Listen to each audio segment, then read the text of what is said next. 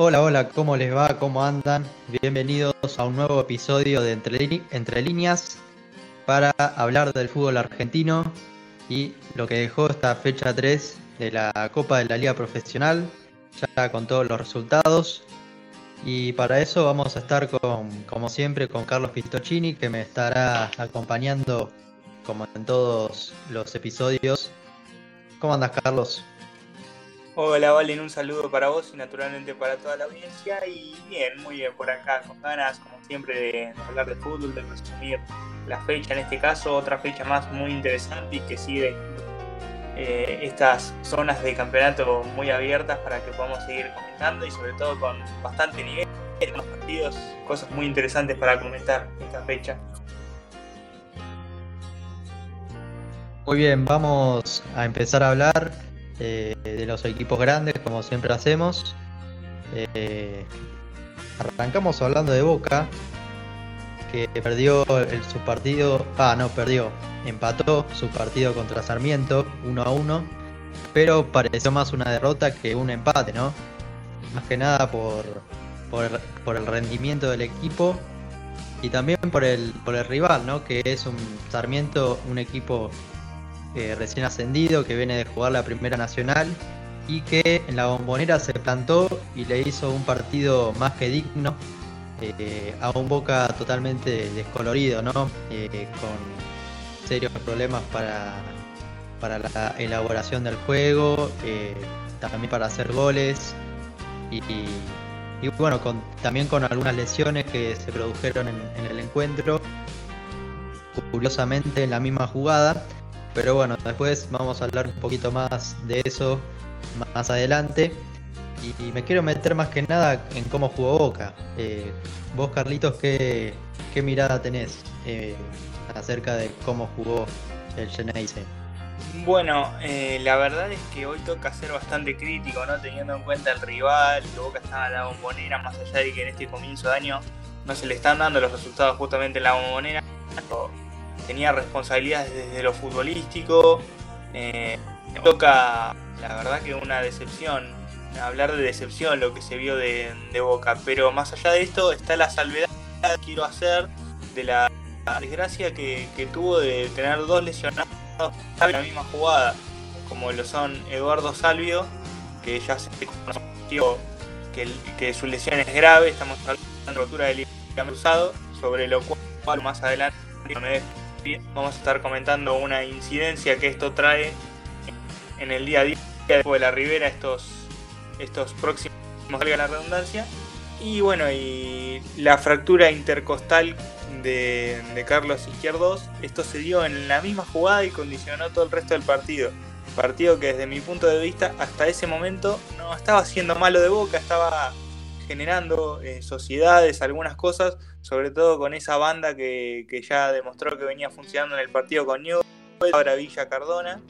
Y bueno, y la lesión de, y la lesión del Toto Salvio le obliga a Russo, o no sé si le obliga, yo para mí ahí es donde está el quiebre del partido, una mala decisión de Russo de cambiar a, Villa de banda, meter a Obando por izquierda, y bueno, y ahí se descompagina un poco todo el equipo, y con la lesión de Salvio, y el rendimiento de Boca cambia y, nunca más se recupera. Pero bueno, esto es como una base como para empezar a discutir un montón de cosas, ¿no? No solamente un cambio. Sí. Bueno, esas dos lesiones, según vos, fueron determinantes en el resultado del partido. Así es, por, lo que te digo, porque obliga, entre comillas, que yo creo que ahí está el entrenador en equivocar el movimiento que, que debió hacer. Cuando algo funciona hay que tratar de tocarlo lo menos posible. Y quizás yo pienso que tocar lo menos posible hubiese sido meter, por ejemplo, a Ezequiel Ceballos por, por Salvio, que más allá de Ceballos sentirse más cómodo por izquierda, es naturalmente de perfil derecho. Y esto hubiese significado eh, cambiar lo menos posible. O en su defecto, meter a Obando a contrapierna sobre la derecha en el lugar que dejó eh, Salvio. Pero no, Miguel Russo decidió cambiar a Villa de banda cuando todo el mundo sabe que Villa juega mejor sobre la izquierda sobre la derecha, que sobre la derecha.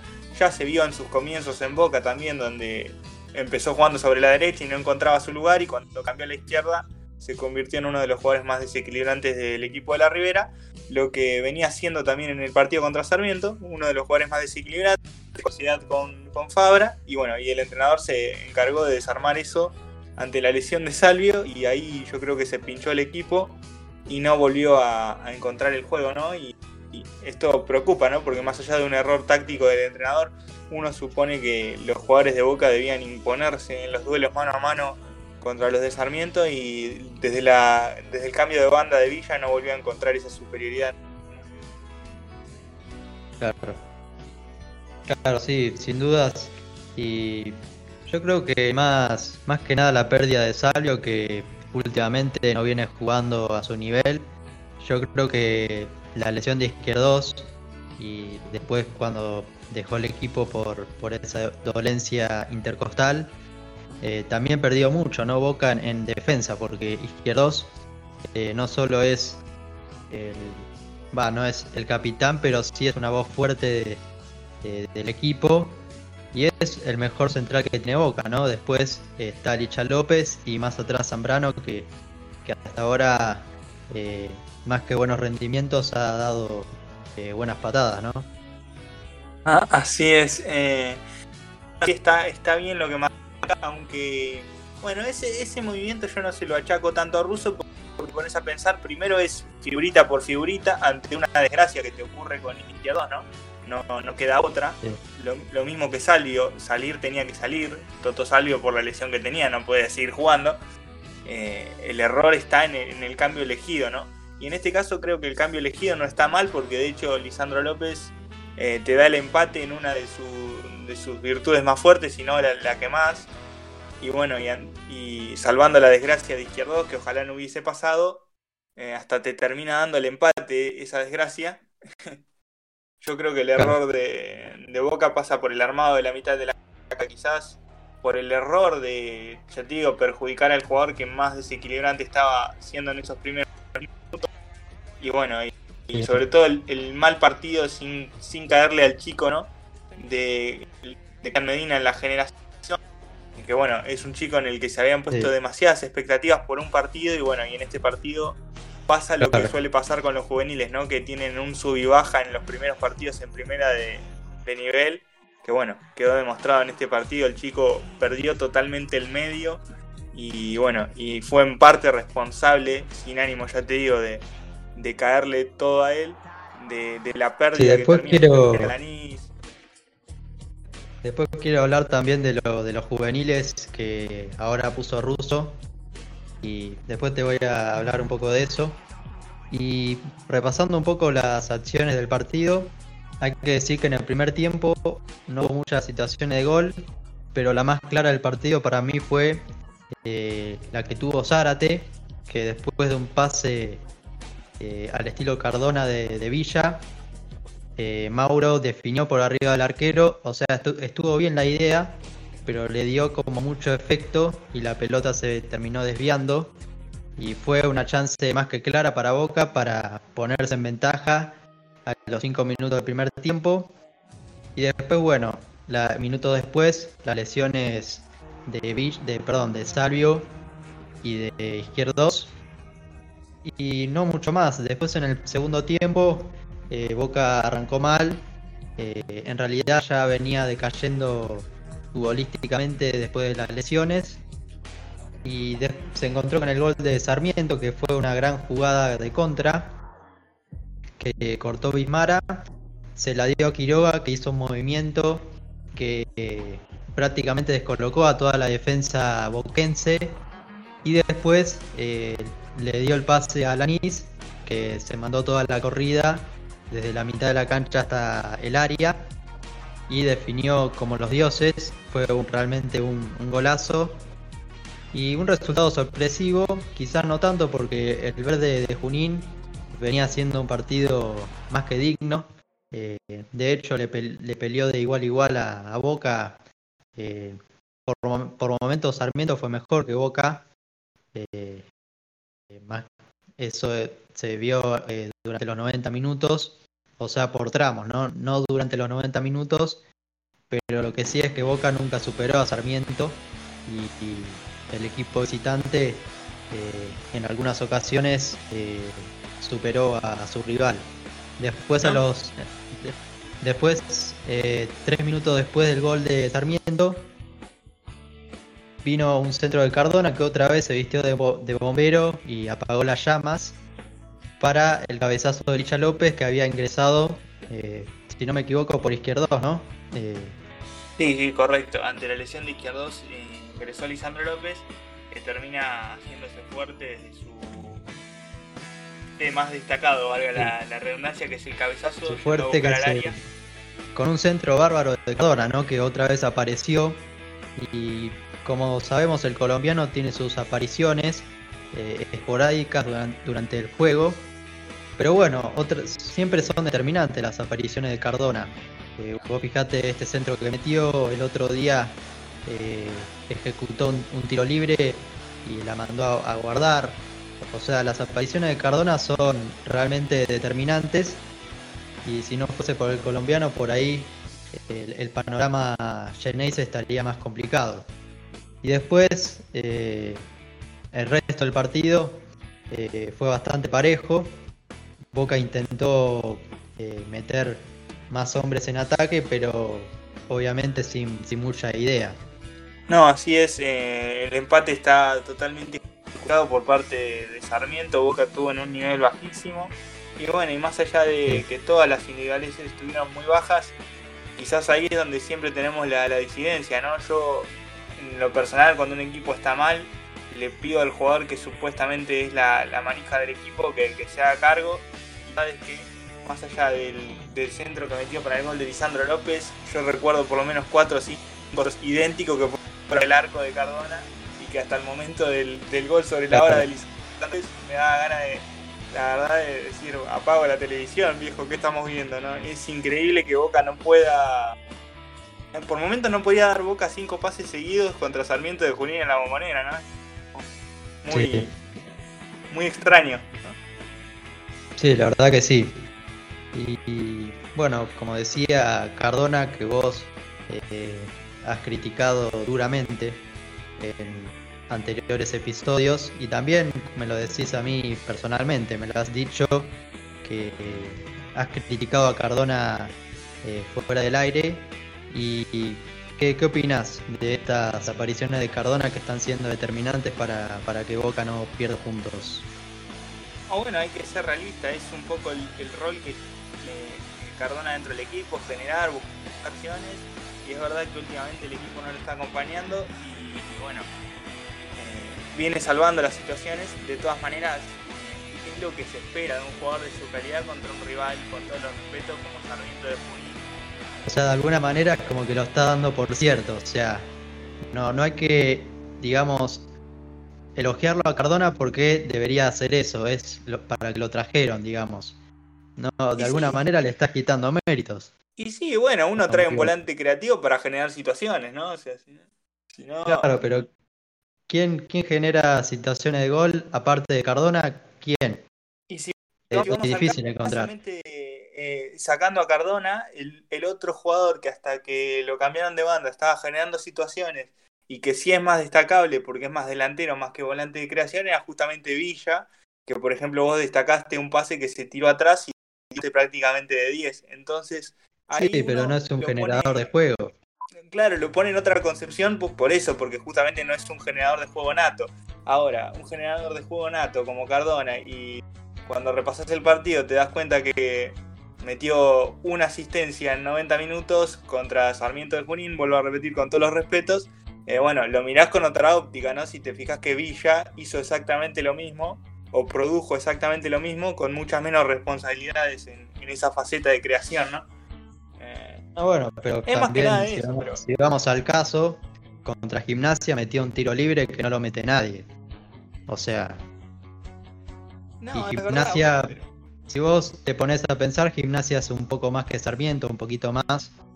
Pero, pero bueno, son los rivales que toca. O sea, Cardona hace lo que nadie hace en Boca, para mí.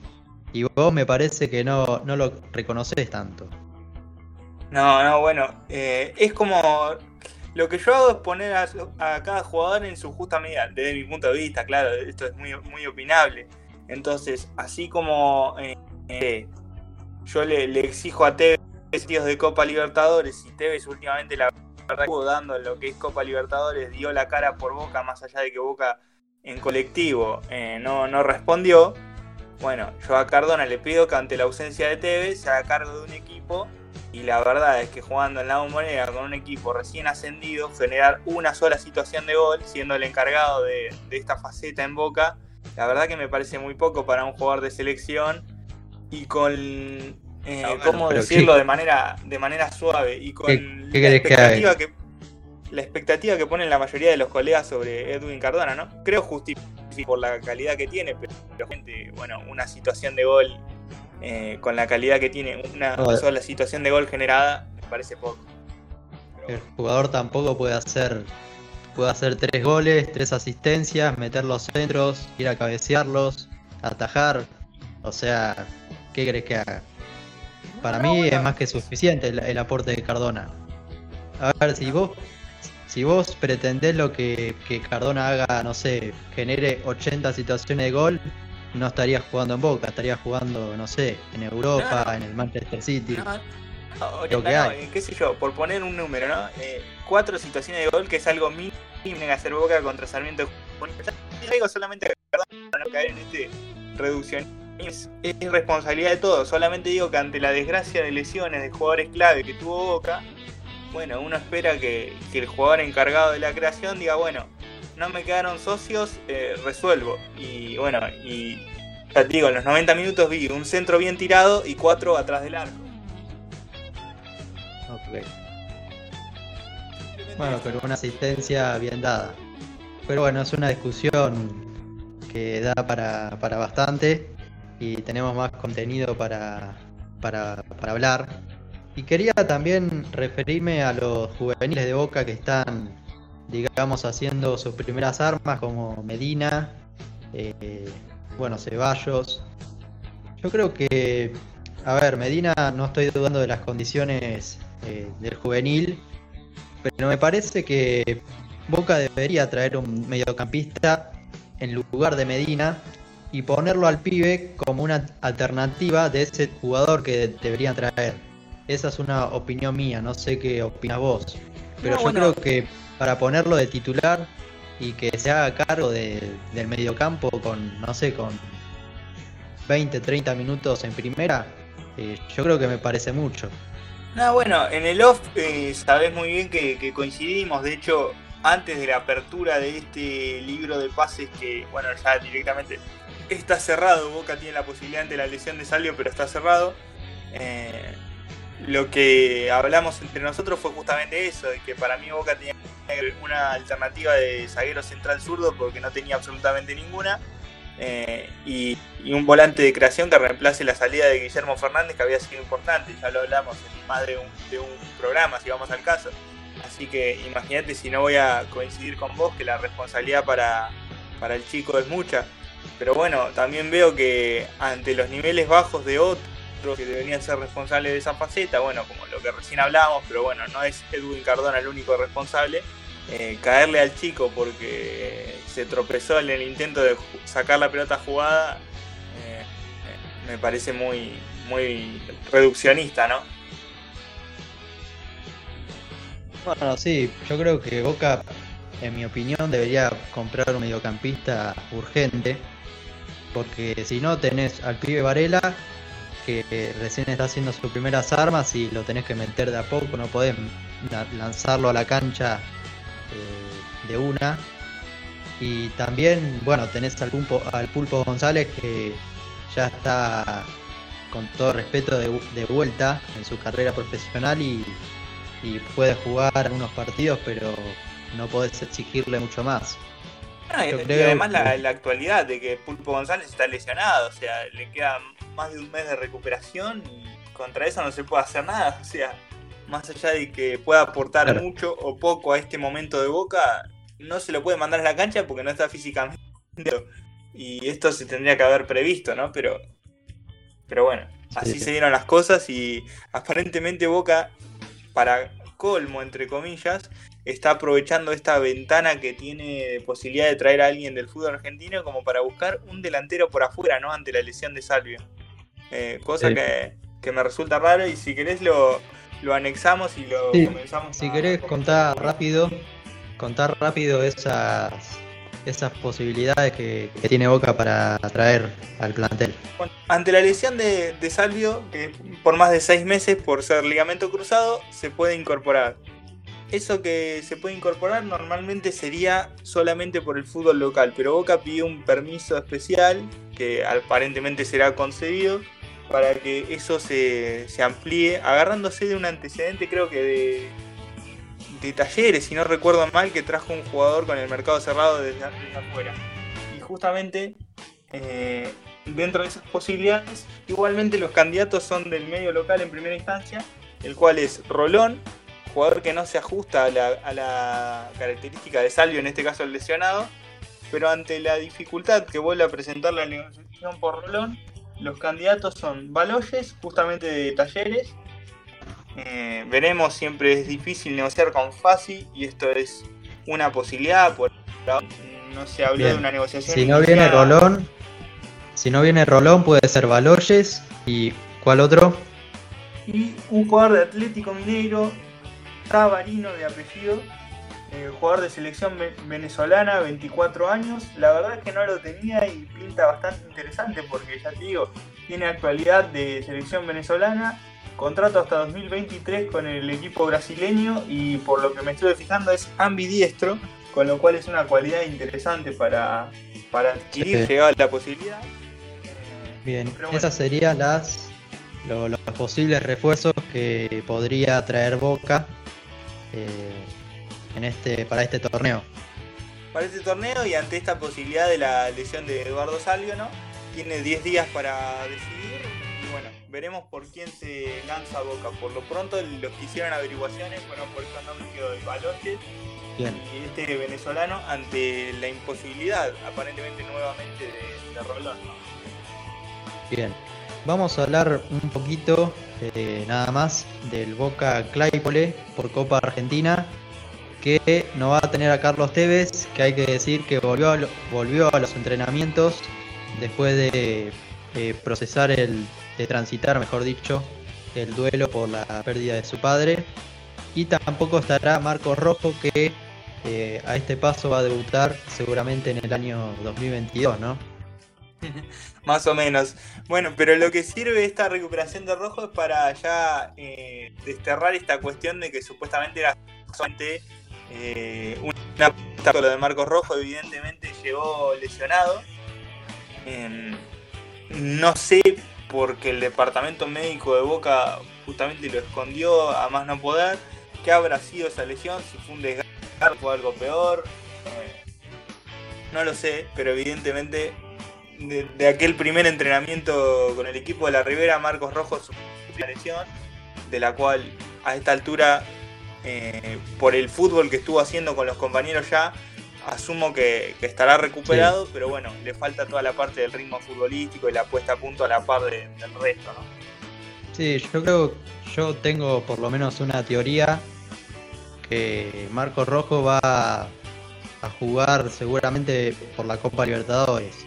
Yo creo que lo trajeron por eso, porque por el torneo local eh, difícil, ¿no? Porque creo que esta Copa de la Liga Profesional dura seis meses y bueno, a este paso ya estamos en marzo. Marco Rojo difícilmente llegue para. O por ahí sí llega, pero ya con el torneo consumado. No, consumado. bien, ni bien llegó Marcos Rojo, lo primero que, se dijo desde Boca es que la prioridad era que estuviera bien para el arranque de la fase de grupo de Copa Libertadores en abril. Eh, pero, y a la larga o a la corta va a terminar jugando también locales porque Marcos Rojo tiene un contrato con Boca por dos temporadas con opción a una más, así que tarde o temprano va a volver a las canchas. El punto acá me parece que es, bueno, eh, la mentira, entre comillas, que se hizo con el parte médico, ¿no? Claramente, sí. Y es una. Puede ser una irresponsabilidad si es que Rojo se sigue lesionando y, y pasan seis meses y todavía está entre algodones eh, sería una, una, de las peores compras de la historia, ¿no? Pero bueno, veremos qué, pasa después. Vamos a hablar de River eh, un poco, que ganó contra el Platense 1 a 0 eh, en un encuentro que al millonario sorprendentemente le costó porque jugó contra un recién ascendido como Platense que eh, le hizo bastante partido al equipo de Marcelo Gallardo y la verdad que o sea nunca vio eh, digamos a ver fue como que River siempre tuvo el control del partido pero nunca lo superó ampliamente, ¿no? Como se preveía. No, pero bueno, hay que hacer la salvedad también que le ocurrió algo parecido a lo que pasó a Boca con la lesión temprana de Rafael Santos Borré y, lo de la desgracia de Javier Pinola, ¿no? Que no sé si la viste la imagen, pero cayó muy mal con, su brazo y, bueno, obviamente que hay una lesión ahí ósea eh, que le va a tomar, por lo que averigüé, de dos a tres meses. Eh, bueno, una desgracia que le descompaginó un poco los planes y el equipo para esta, esta doble desgracia, eh, que condiciona un poco, pero bueno, eh, no quita que el rival era un recién ascendido platense, que más allá de que venía en alza por ganar el clásico, River tenía responsabilidades y la verdad que no ofreció su mejor imagen futbolística, pero a diferencia de Boca, sacó el partido adelante, ¿no? Sí, esa es la, la diferencia, ¿no? Entre River y Boca, eh, un equipo de Gallardo que parece ya, digamos, aceitado. Es como que ya tiene en claro lo que tiene que hacer y, cuando las cosas no salen es como que se resguardan en la idea de juego ¿no? que, tienen y también en la habilidad que, tiene su entrenador para eh, mover algunas, algunas fichas, poner determinados jugadores. Eh, de hecho, cuando el partido se estaba un poco complicando, eh, Gallardo le pidió a Matías Suárez que cambie la posición eh, con Julián Álvarez y que cambien los lados. Y, bueno, lo sacó adelante River sin muchas luces, pero bueno, eh, yo creo que es una victoria importante. el gol lo hizo Matías Suárez después de una pelota increíble, va increíble, muy buena de la Cruz que dejó casi mano a mano al delantero cordobés con el arquero y definió a un palo para poner el único tanto del partido que él alcanzó al equipo millonario para ganar nuevamente. Así es, como decíamos, sacar su, partido adelante, más allá de, de, ser el candidato y de las complicaciones que le surgieron, al igual que Boca, el millonario supo, supo resolver su partido y bueno, se logra acomodar. Un poco ahí en la zona. Sin lugar a dudas me parece, sin lugar a dudas por la actualidad que tiene River, me parece el principal candidato para, para ganar este torneo que a Gallardo se le viene negando hace mucho tiempo, ¿no? Es una gran posibilidad. Eh, aprovechando un Boca débil eh, en una crisis de plantel Consejo de Fútbol eh, por lo menos eh, notoria y que vos opinás lo mismo. No, sí, totalmente. Igual hay que ver, ¿no? Porque los puestos de clasificación son cuatro, viste cómo son los, equipos grandes, capaz se meten por la ventana y después los melones se van acomodando en el camino, ¿no? Como dice el dicho para mí no dejan de ser tanto Boca como River los candidatos en cada una de sus zonas, quizá no a terminar primero, pero, pero sí con responsabilidades de protagonizar el torneo y no creo que los dos equipos se, se desligue de esa responsabilidad, ¿no? Igualmente, párrafo aparte para la actualidad de, Colón de Santa Fe, ¿no? En la River puntaje ideal, diferencia de más 8, todos los partidos en cero terminó el Colón de Eduardo Domínguez, así que no rescataría para nada. Vamos a estar repasando los resultados, pero antes vamos a hablar eh, rápidamente de Independiente que le ganó 1 a 0 a Gimnasia de La Plata con gol de Silvio Romero eh, en un encuentro un poco chato por ahí, eh, parejo también, en donde Independiente lo trabajó con tranquilidad, trató de, digamos, proteger su, su área eh, vivía en el estilo Falcioni. Eh, trató de, poner mucha gente abajo y después en el segundo tiempo, ya cuando eh, el encuentro estaba más o menos bajo control, soltó a Insaurralde para que cabecee los centros como contra Patronato y de esta manera llegó el gol después de, si no me equivoco, un tiro de esquina o un tiro libre que cabeceó Insaurralde y la pelota pegó en el palo, recorrió toda la línea y le quedó a Silvio Romero que eh, convirtió su primer gol en la Copa de la Liga Profesional. Eh, hay que decir que el cordobés es el capitán del equipo y de alguna manera eh, devenido en un enganche, ¿no? Así es, Silvio Romero haciendo un poco de todo en este Independiente, junto con Isaurralde me parece que se van eligiendo como los dos principales referentes de este ciclo Falcioni. Y bueno, y quedó demostrado una vez más en, este, en esta jugada que relatabas y en este resultado.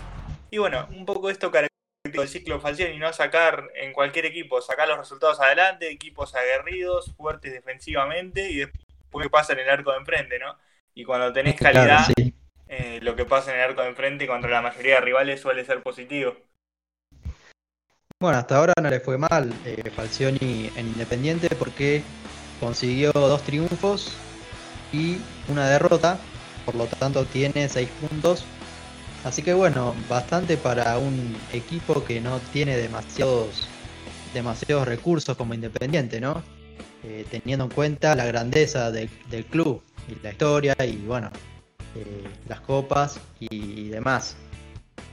Así es, y creo que es uno de los grandes puntos positivos de la llegada de Falcioni, ¿no? que entiende las obligaciones que tiene Independiente por su grandeza y a la vez las carencias que quizás tiene para la generación de fútbol hoy por hoy con el material con el que cuenta, ¿no? Así que bastante bien se, las, está arreglando el emperador en su vuelta a Independiente y lo, lo pone por ahora entre los primeros cuatro de su zona. Claramente. Después el otro grande que jugó fue Racing, que empató 0 a 0 contra Estudiantes de La Plata en 1 y 57 en un partido bastante malo eh, donde va malísimo fue. Fue un partido la verdad olvidable porque eh, Racing la verdad que con, con Pizzi está bien que van tres partidos nada más pero no se le ha visto una idea de juego clara no, es verdad, pero desde lo individual, por lo menos desde lo, desde lo individual y a la vez colectivo, paulatinamente, aunque sea dentro de un nivel muy bajo, eh, por lo menos yo he visto alguna mejora futbolística para llegar a este primer empate, porque recordemos que Racing, eh, eh un empate no, porque empató y el otro partido también, bueno, perdido, pero digamos que este punto contra Estudiantes lo justificó más que, por ejemplo, el punto contra el 12 eh, siempre dentro de una medianía bastante mediocre para el material que tiene Racing, pero eh, por lo que estuve viendo, este partido contra dentro de lo mal arranque que fue la era Pizzi ha sido de, lo mejor, con muchas cosas eh, por corregir, lógicamente, con jugadores como Matías Rojas, que por ejemplo tiene muy bajo y tiene altas responsabilidades en lo que es el, circuito de, fútbol de Racing una excesiva, eh, como decir, responsabilidad para Enzo Copetti, que recién llega, hizo un gol contra el y fue de lo mejor contra, contra estudiantes. Eh, digamos es, es un buen 9, ¿no? Sí, sí, la verdad es que lo que estuve viendo, la situación más clara para Racing la, la generó él, quedándose contra todo, llevándose puesto hasta el arquero y estuvo a punto de esa atropellada, meterse con todo y pelota, pero bueno, Andújar salvó ahí con lo justo las situaciones más claras que tuvo Racing de la, de la mano de Copetti. La verdad que un verdadero, ¿no? También ayudando a sacar adelante el partido contra el Dosí en su momento, que como ya comentamos, en el momento el Dosí venía dominando y Racing se encuentra con ese gol, con todo el empuje de Copetti. Eh, y bueno, después el tiro libre y todo, pero él y, un par de, jugadores más eh, están, están empujando a Racing bueno, Arias también desde su resistencia, que ahora habrá que ver porque salió con una molestia física y es duda para el partido con, River. Eh, pero bueno, eh, la sangre joven de Copetti y algunos referentes se están empujando a un Racing que, que la verdad que desde la generación es bastante pobre. Así es. Y bueno, vamos a hablar por último del papelón de San Lorenzo que perdió contra Central Córdoba de local 4 a 0. El equipo santiagueño que otra vez eh, salió victorioso del Bajo Flores eh, con datos llamativos. Primero no solo por los goles que le metieron a San Lorenzo, sino también por la posesión. San Lorenzo con un 72% de la pelota y Central Córdoba con un 28% y con prácticamente las mismas situaciones de gol perdió el equipo de, Dabove 4 a 0. Este tipo de partidos sirven para explicar lo que es la elección por una idea de juego por un lado y que más allá de que te guste más o te guste menos una idea, lo importante cuando vos elegís, valga la redundancia, una fisonomía es eh, eh, el saber aplicarla, ¿no? Evidentemente San Lorenzo desde Dabove eh, elige una forma de jugar que por ahora no está sabiendo aplicar y Central Córdoba con Colioni, eh, bueno, tiene muy claro el libreto y sacó máximo provecho a las falencias de San Lorenzo, ¿no?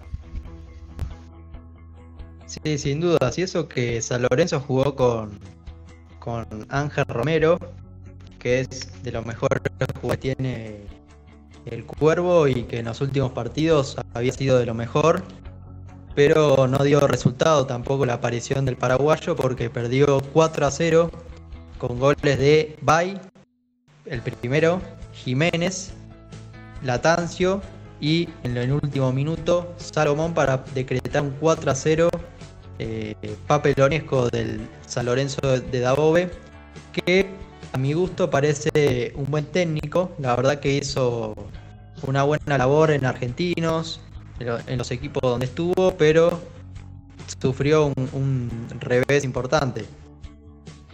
Sí es, eh, a San Lorenzo le está faltando mucho, creo yo, de, sobre todo de mitad de cancha para atrás, y que los Romero, que son un poco la, referencia ofensiva del equipo, empiecen a, dar un poco más, ¿no?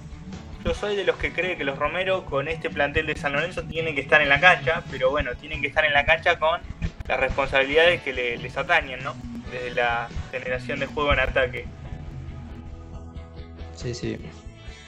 Hay que decir que hubo un golazo de Central Córdoba que no me acuerdo si fue de Jiménez, creo que fue el tercero de Latancio, que la metió de, o sea, un error defensivo de San Lorenzo, eh, que quiso salir jugando.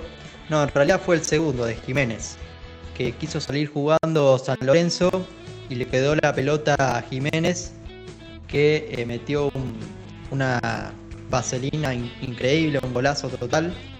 Eh, y esto también tuvo San Lorenzo, ¿no? Un poco de mala suerte porque eh, ese gol, la verdad, eh, por ahí si, si el jugador intenta 10 veces más hacer esa, esa paselina, por ahí no le sale, ¿no?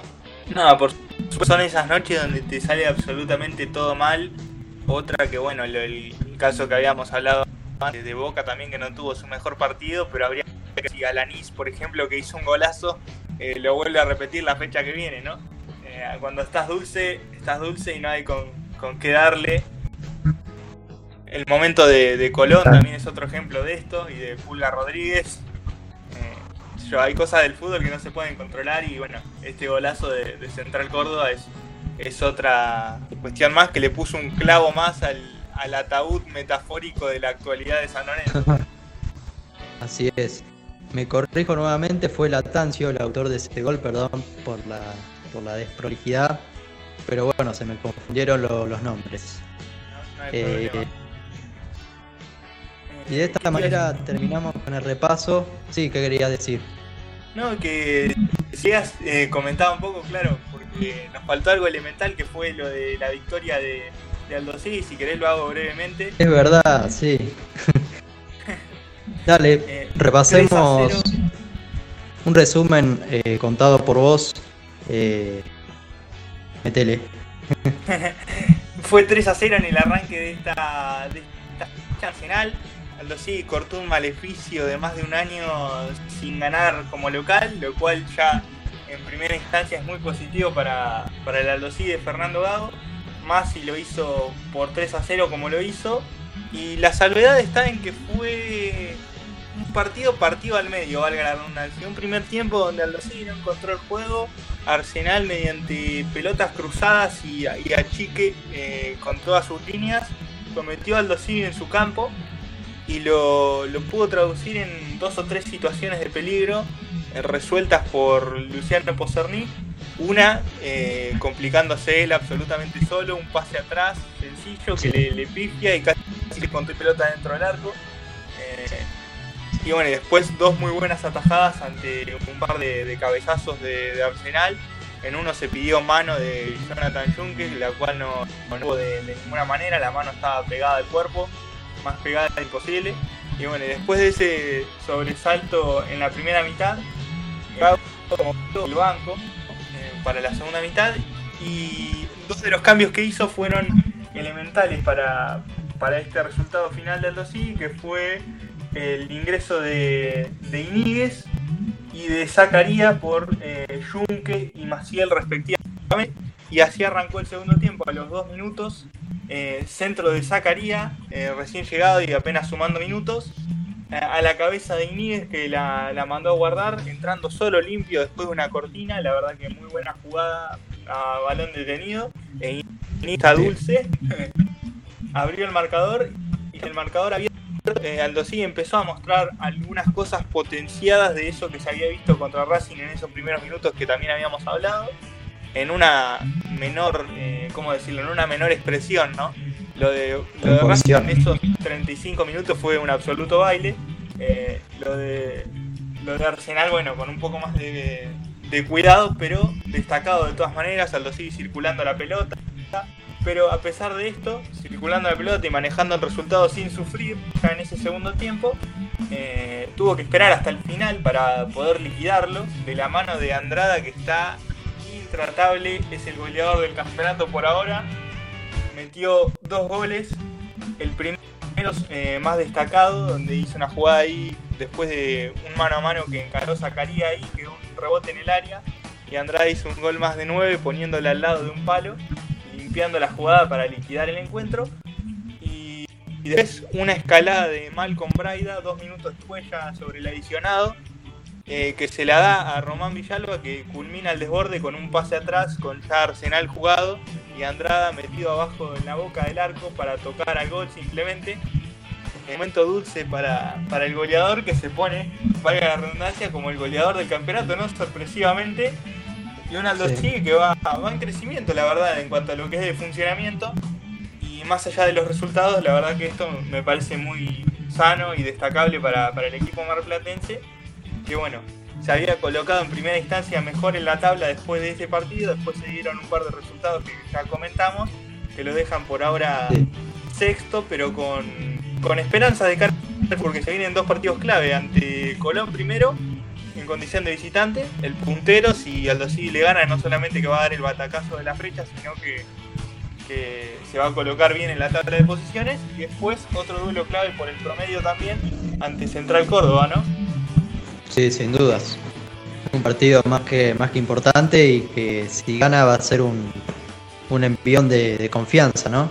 Ahora, yo lo, lo, que me parece de este equipo de los Civi que ha mostrado cosas buenas es que si se le alinean todos los planetas en el partido, es como que juega bien, supera a los rivales y muestra cosas interesantes. Pero a veces es como que cuando no se le alinean los planetas, cuando no le salen las cosas del todo bien, es como que sufre mucho. No sé si, si opinás lo mismo. No, coincidimos totalmente y eso es un comentario que bueno iba a hacer, hice un poco el resumen apresurado por esto de que estamos un poco a contrarreloj, pero es un resumen que tenía ganas de hacer y que creo que tiene que ver con, con la idea de juego que intenta pregonar Fernando Gago, ¿no? De un juego muy pulcro, muy lúcido y cuando no te sale justamente esa lucidez que parte sobre todo de la mentalidad de los futbolistas y con cómo se levanten estos futbolistas, ¿no? Porque la, también eh, para poder hacer este juego prolijo y de mucho de mucha cuestión táctica de pase como decíamos contra Racing que implica mucha eh, concentración y cuando esa concentración circunstancialmente no está, pasan a hacer errores de, por llamarlo de alguna manera, que parece que, que Aldo fuera el, peor equipo del campeonato porque comete errores infantiles. Sin embargo, cuando las cosas salen, el juego es muy limpio y, parece Aldo todo lo contrario, uno de los equipos que más ilusionan en, creo que es eh, la doble como... esta forma de jugar. Es como una bicicleta, viste que cuando tiene la cadena en su lugar, anda y anda bárbaro, pero cuando se le sale la bicicleta no anda más. Es como una cosa así. Claro, eh, está bueno esto que marcas y lo positivo para el dossier en este sentido es que los próximos rivales son rivales no solamente en clave promedio, sino que son pares del material individual que tienen a la hora de plantear los partidos, ¿no? Entonces eh, uno piensa que Alonso podrá tener un partido regular más o menos bueno, quizás acá porque el rival embargo cuando uno se imagina un Aldo así jugando contra un equipo grande que entiendo determinados errores y lo imagina sufriendo ¿no? al equipo de Fernando Gago pero bueno ya veremos si, si corrige estas, estas pequeñas cuestiones y ve la manera de impulsar su estilo de juego durante mayor cantidad de tiempo en los partidos, ¿no? Sí, por eso, o sea, vi de, forma extraña que un equipo eh, tenga un primer tiempo tan malo, si vos querés, eh, superado por el rival, eh, casi sin crear situaciones de gol, a pasar a un segundo tiempo donde tuvo, tuvo el total dominio de, la pelota, de las situaciones, metió tres goles. es raro, ¿no? Ver dos primer tiempo, dos 45 minutos tan distintos.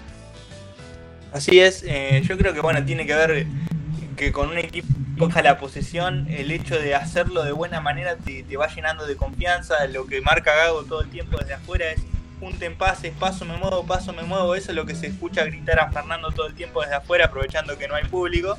Y creo que tiene que ver con eso. Esos pases que se van ganando más allá de ir armando las jugadas, van llenando de confianza a cada uno de los intérpretes del equipo. Sin embargo, cuando los pases no salen o la circulación se atasca, eh, esta confianza baja y bueno, y los jugadores cuando de Aldo les viene pasando hace un tiempo a esta parte y cuando están bajos de confianza bajan de verdad, ¿no? Bajan al punto de crear muchas concesiones. Exactamente. Bueno, gran resumen, Carlitos, del partido de Aldo que ganó 3 a 0 y suma 4 puntos en, el, en su zona, en la zona 1 a, 9, a, perdón, a 5 puntos de Colón de Santa Fe, que es el líder, y, de, y a un punto, perdón, a 2 puntos de Central Córdoba, de Santiago del Estero, que está cuarto y es el último, sería el último equipo eh, clasificado. Bueno, repasamos los, resultados, repasamos los resultados, sacando los que ya eh, analizamos. Defensa y Justicia le ganó 1 a 0 Patronato con gol de Brian Romero, que está imparable. El delantero es independiente. Ganó el halcón por la mínima diferencia. Y después, más tarde, Vélez le ganó 2 a 0 de visitantes argentinos. Con goles de Hanson y Thiago Almada. Ante un bicho que eh, con, Gabriel, con Gabriel Milito eh, todavía no ha, no ha despegado. Así es. Tenés el repaso de la... Sí. Eso, la continuidad de la fecha, el día sábado. Para mí una de las sorpresas, o quizás ya no tan sorpresa, que fue el resultado de Colón por tres y lo deja, como decíamos, en esta posición ideal y con cero goles en contra. Ante Banfield, un rival que uno pensaba que podía llegar a complicarlo. Fue 3 a 0 con goles de Castro, Leizamón y el Pulga Rodríguez que está imparable. Eh, después Talleres y Newells empataron en dos, goles de Baloyes y, y Retegui, o Retegui y Baloyes, mejor dicho, a los 50 y a los 84 para Talleres, y Escoco de penal a los 56 y Fernández a los 64 eh, pusieron estas tablas entre Talleres y Newells. sí, hay que, hay que nombrar, hay que nombrar si querés los expulsados que yo no lo, no lo comenté en el partido de argentinos. Fueron expulsados dos jugadores en el equipo del bicho contra Vélez. Eh, bueno, también se vio plasmado eso en el resultado. Después en el partido de Banfield Colón fueron expulsados un jugador de cada lado y por el lado de Talleres News fue expulsado un equipo, un perdón, un jugador de la lepra. Sí, es un buen detalle el que marcabas y en la actividad de los resultados, el resultado era Independiente y Gimnasia, el cual ya comentamos con gol de Silvio si Romero. Querés paso, si querés paso el lunes porque eso ya lo, lo comentamos, esos partidos. Está bien, está bien. O el domingo, mejor dicho.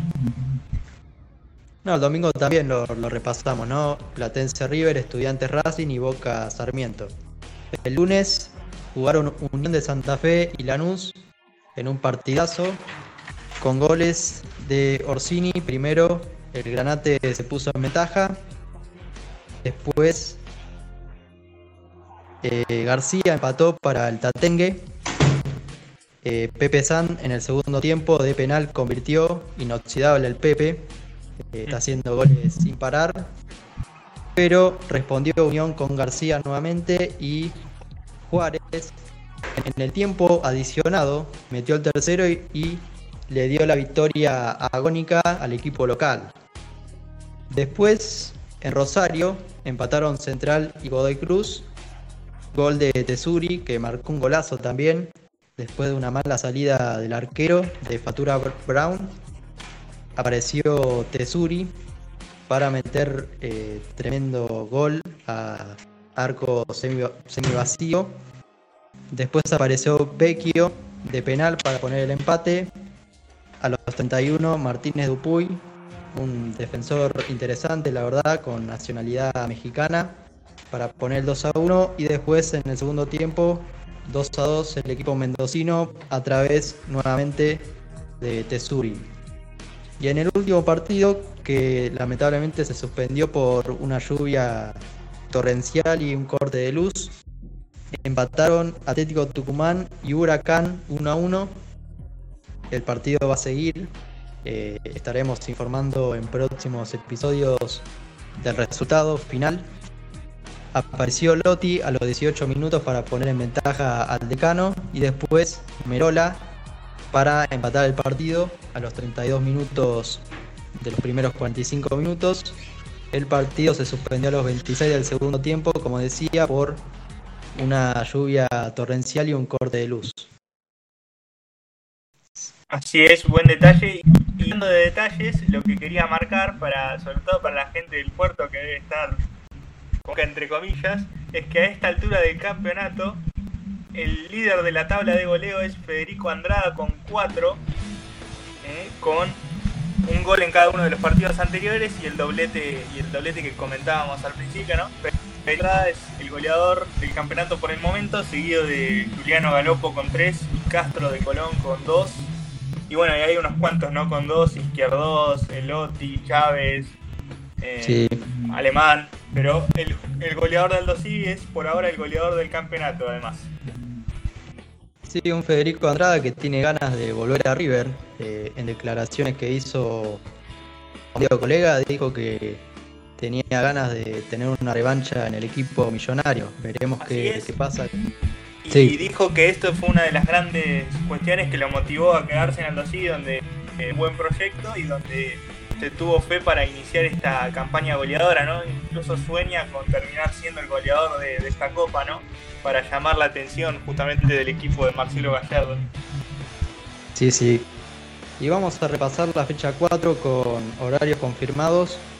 El viernes 5 de marzo eh, van a estrenar esta fecha 4 News e Independiente a las 19.15, mientras, mientras que 21.30 va a jugar Central Córdoba de Santiago del Estero contra Banfield en la provincia de Santiago del Estero. Así es, en la continuidad de la fecha, el día sábado 6 de marzo, a las 5 de la tarde, se van a estar enfrentando Godoy Cruz y Platense, mientras que Sarmiento de Junín y Talleres lo van a hacer también a, la misma hora. Y ahí llegamos al partido de Colón y Aldo City, partido que puede ser el más interesante quizás de esta zona, a las 19.20 el día sábado.